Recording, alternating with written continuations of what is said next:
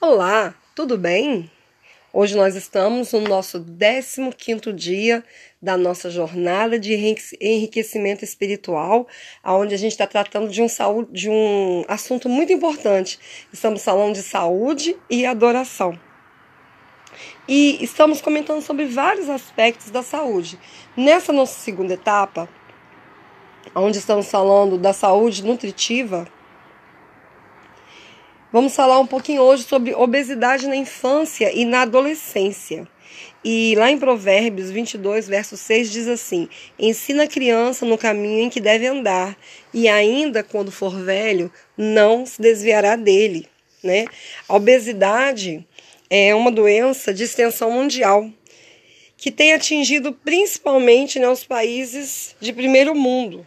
Eu fico me perguntando por quê e aqueles que estão em fase de desenvolvimento. No caso, é, a obesidade ela é reconhecida pelo excesso de gordura, né, que pode ser geral ou localizada. E quando ocorre na idade adulta, é causada geralmente pelo aumento né, do tamanho das células de gordura. Nos casos de obesidade em crianças e adolescentes, ocorre o aumento do número de células, células gordurosas, né? Na infância, nessa idade, e quando eles se tornam adultos, eles vão estar sob um risco muito maior em relação à obesidade. Atualmente, a obesidade ela é considerada um problema de saúde pública, superando em alguns países e regiões a desnutrição e as doenças infecciosas. No Brasil, 40% da população está acima do peso ideal, sendo que 11% são obesos. A obesidade é um fator de risco que expõe as pessoas a outras patologias, como nós já conversamos aqui, como hipertensão, né, diabetes e cardiopatias. Essa patologia, ela pode ser influenciada por fatores genéticos, ambientais, psicológicos ou culturais. Mas o fator determinante são os hábitos de vida, que a gente tem falado aqui e temos tentado mudar. Segundo a Universidade de Stanford, os hábitos influenciam em até 53% da saúde das pessoas. Existem diversos programas de redução de peso, né? Exemplo das dietas acrescidas de fórmulas medicamentosas, né? Que produzem efeito rápido, mas são perigosas pelo efeito depressivo e pela dependência química que pode causar. Outros métodos também adotados para o é, o processo são os jejuns, as dietas comerciais, as dietas da moda, que são re, normalmente elas são restritivas. E é o caso da dieta da lua, do abacaxi, da uva, do limão, da sopa. E esses métodos, eles podem ocasionar uma redução da imunidade e uma carência nutricional. Então, sempre que nós falamos em redução de peso para resolver um problema de enfermidade, como é no caso aqui a obesidade, né, que nós estamos falando, é necessário que seja feita algo muito maior do que simplesmente uma dieta. Né? Um programa eficaz de redução de peso é o que utiliza a educação alimentar ou reeducação alimentar, como a gente conhece, né? exercícios e mudança de hábitos de vida. O sucesso para alcançar o peso ideal, ele só acontece com investimento de tempo, geralmente entre um e dois anos. Dependendo do peso atual, né, no caso. É necessário que aconteça adaptações do corpo aos novos hábitos alimentares, suplantando o período estacionário. Então, quando é, não há perda de peso e parece que o esforço e as restrições não estão produzindo nenhum efeito, né, é necessário observar qual o método que poderá estar sendo colocado é, para que essa pessoa atinja o necessário, né, aquilo que ela precisa. Mesmo quando se alcança o peso final desejado, é necessário manter o controle alimentar por mais tempo. Há um estudo que fala que para manter a dieta, né, é, a gente deve manter a dieta por tantos meses quanto forem perdidos os quilos. Ou seja, se você perdeu é, 8 quilos, você deve manter então o controle alimentar por 8 meses. Isso a gente chama de consolidar os hábitos para que você realmente se certifique de que não vai mais voltar ao peso anterior. É mais ou menos o que é a proposta que eu estou me colocando diante desse tratamento, é, onde eu vou estar fazendo um, uma restrição por um longo tempo, né?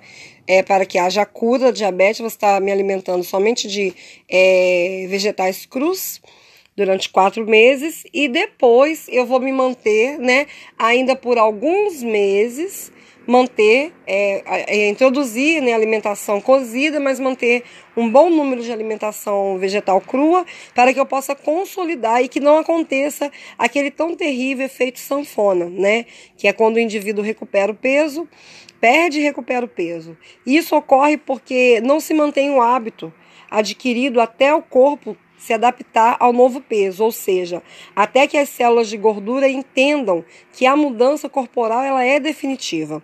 Eu ouvi uma vez uma reportagem onde as pessoas mostravam né, um quadro de pessoas que faziam dietas para emagrecimento e elas ali, as células de gordura, elas meio que murchavam, né? E as pessoas, quando saíam daquele tipo de dieta e voltavam à sua alimentação né, costumeira, os seus maus hábitos alimentares, aquelas células, elas estufavam da noite para o dia. Eu já me senti assim algumas vezes, né? Diante de algumas dietas malucas que eu fiz, eu me sentia assim, magra, magra, e de repente eu engordava da noite para o dia, porque não mantinha os meus novos hábitos. Agora, no caso de criança e de adolescente, o processo da perda de peso ele é mais amplo e ele envolve toda a família. É, eles não podem sentir-se excluídos. É, portanto, é recomendado que a alimentação seja saudável para todos.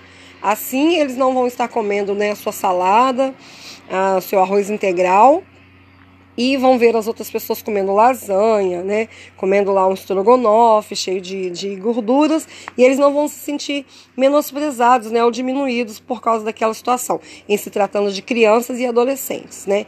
Então, é, para que eles tenham uma alimentação saudável, é, pobre em gorduras, saturada em massas, a, e deve ser rica em frutas, verduras, sucos e alimentos integrais e os benefícios eles serão para toda a família. Né? Nós, é, em Provérbios 23, no verso 3, diz assim: Não cobices os seus delicados manjares, porque são comidas enganadoras. Né, os alimentos muito elaborados, ricos em açúcar e gordura, eles constituem é, essa classe de comida. Comida enganadora. Por outro lado, o alimento criado por Deus, lá no Jardim do Éden, ele contém todos os nutrientes necessários e com a vantagem de promover a saúde e prevenir doenças como obesidade. Agora vamos aquele nosso momentinho para parar, meditar e orar? Eu quero fazer uma pergunta. Você está usando o alimento original do Criador? E aí eu quero te dar um alerta e voltar, né? Naquela, é, naquele pensamento que a gente tem que ter. Quando não puder fazer tudo o que você precisa fazer, então faça o que estiver ao seu alcance. Caso tenha dificuldades de encontrar esses alimentos aí onde você mora, peça ao Espírito Santo para te ensinar a fazer sempre o seu melhor. Converse com ele sobre esse assunto, né? É, de preferência agora. Seguindo essa orientação, é, devem ser evitados molhos gordurosos, maioneses e geleias. Deve-se manter a geladeira cheia de frutas, iogurte desnatado e hortaliças. A ênfase deve ser o alimento que pode ser ingerido, né? Procurando oferecer sempre opções saudáveis. Mais um momentinho de parar e meditar. E orar, é claro, sempre, orar sempre. Você teria coragem de falar para o Espírito Santo o que está agora em sua geladeira? É, não entenda mal. Essa pergunta ela não é para constrangir ninguém. É somente para levar a gente a refletir, né? Pois Deus já sabe de tudo. Então aproveite, abra seu coração e diga o que você pretende fazer de agora em diante em relação a tudo isso que você está refletindo. A atividade física ela deve ser estimulada e o alimento ele não deve ser usado como recompensa. Explique para a criança, para o adolescente, por que se deve ou não comer determinado alimento. Elogie qualquer progresso que ele fizer, né? não só a criança e o adolescente, todos nós devemos fazer isso. Nos elogiar quando a gente consegue alcançar um programa de, de, de saúde satisfatório. Nunca brigue com a criança, nem a critique durante as refeições para que ela não descarregue suas emoções no excesso de alimento. O exemplo dos pais é uma grande motivação para os pequenos e até mesmo para a fase de adolescência. Né? Nós já falamos aqui, ensina a criança no caminho que ela deve andar, né? E ainda quando ela for velha, ela não se desviará dele. É importante lembrar que a criança e o adolescente eles copiam modelos. Portanto, o que fala mais alto não é a voz, né, nesse caso, mas o comportamento né, dos pais e dos professores. Durante sua formação, muitas vezes o adulto vive com restrições alimentares, mas quando ele tem uma condição melhor financeira, ele tem a tendência né, de exagerar no seu alimento, na sua comida, né? Ou seja, agora ele já consegue, né, comprar bastante coisa, então ele começa a adquirir maus hábitos na questão do alimento, tanto no que come quanto na quantidade de comida. Mas a criança que está em formação, ela terá as suas células de gordura multiplicada e aumentada, ampliando as chances, né, de desenvolvimento precoce de obesidade e outras complicações que vêm junto com a obesidade. A adolescência é uma fase de preocupação com o corpo e a aparência. É também quando acontecem as mudanças hormonais. Além disso, o adolescente ele come para saciar a fome e ele não relaciona o alimento com a saúde, né? É, a necessidade de nutrientes e desenvolvimento físico deles é, é independente do, do, do, do, que ele está comendo, ele não tem essa preocupação. E somando a tudo isso, ainda existe a necessidade de sair do controle familiar, né? Buscar a autonomia, identidade pessoal, né? E um hábito alimentar, ele pode ser usado como forma de contestar a família muitas vezes e ao mesmo tempo ser aceito pela turma. Então muitas vezes eles querem comer como todos estão comendo. E tem início nessa fase o interesse pelo sexo oposto, né? Se o adolescente que alcançou esse estágio está com peso acima do normal, ele pensa que não vai atrair ninguém. Se em vez de buscar a saída para o problema, ele se retrair, permanecendo em casa, em frente à televisão, né, o computador, videogame, é, acompanhado de salgadinhos, sanduíches e refrigerantes, o resultado será um, um mais aumento de peso, né, pois geralmente a baixa autoestima ela é compensada com excesso de alimento. Eu me lembro uma vez que a minha filha ela era bebezinho ainda e eu fui entrar numa van e ao entrar, eu tinha muita gente, eu não tomei o devido cuidado e a cabeça dela bateu na entrada da van. E ela começou a chorar e ela nessa época amamentava no peito. E eu, logo que sentei, eu coloquei o peito na boca dela. E tinha uma senhora é, na van, né? Uma psicóloga, e ela disse assim: não faça isso. Aí eu estranhei, né? Porque ela estava falando aquilo, ela disse assim: olha, a sua filha, se você continuar tomando esse tipo de atitude, todas as vezes que ela estiver triste, né? Tiver com algum problema para resolver, todas as vezes que ela estiver é, estressada, né? Ou angustiada, ela vai assimilar a dor que ela está passando com comida. E aí ela vai talvez se tornar uma, uma criança obesa, né, uma adolescente obesa, e isso vai causar grandes transtornos é, na parte emocional dela e física também. Então eu achei interessante aquilo, né, a colocação, e analisando realmente é uma verdade. Todas as vezes que a gente desconta na comida, nossa raiva, nossa angústia, nossa ansiedade, a gente tem que parar e pensar: por que, que eu estou comendo? Eu estou com fome mesmo? Ou simplesmente eu estou descontando na comida é, algo que é emocional, algo que é muito mais profundo, né? Então existem aqui algumas dicas úteis que eu gostaria de estar passando para nossa jornada de hoje, para que a gente possa é, observar mais e tentar colocar em prática, né? Então a primeira dica é estimule a criança a comer sentada à mesa nos horários certos. Isso vai fazer com que ela é, não substitua a emoção pela comida. Ela vai ter um ambiente tranquilo, um ambiente sossegado e ela vai assimilar isso com coisas boas, né? Então ela vai querer sempre estar tá comendo no horário certo e sentadinha. É, cuide para ter alimentos adequados em casa, né? Não encha a geladeira de besteira e depois exija que as pessoas da casa da família não comam. Então é difícil, isso aí é uma coisa a ser observada. Mantenha todo o alimento guardado em armário ou geladeira. É importante não deixar coisas à vista para estimular pessoas. Às vezes nem está com fome, mas vê uma coisa ali, vai lá e come. Né? Planeje as refeições para que não haja sobras, porque muitas vezes você faz lá um prato elaborado e sobra aquele, aquele tanto, e às vezes a pessoa vai lá, abre a geladeira e vê aquela sobra e come sem necessidade, é, não tem necessidade daquela quantidade de alimento e também nem de estar comendo naquele horário. Né? Outra dica é motive a criança a comer devagar e prestando atenção nos sabores né, do alimento, das frutas, é, mastigando bem né, cada bocado que ela colocar na boca.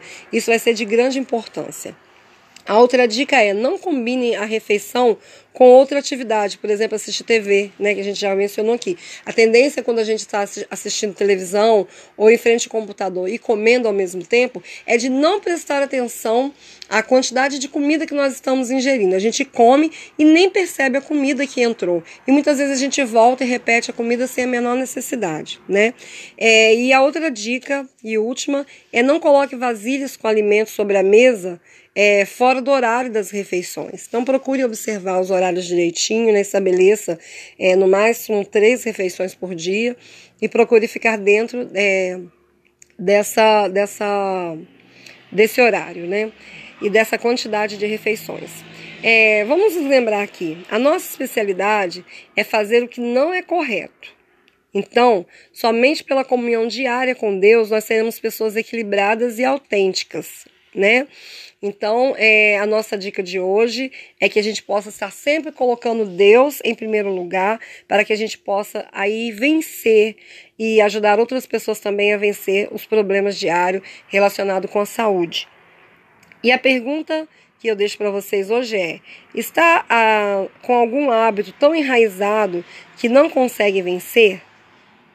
Vá agora à fonte limitada do poder, ore e peça essa força a Deus que você vai alcançar com muita determinação, fé, foco, aquilo que você tanto precisa.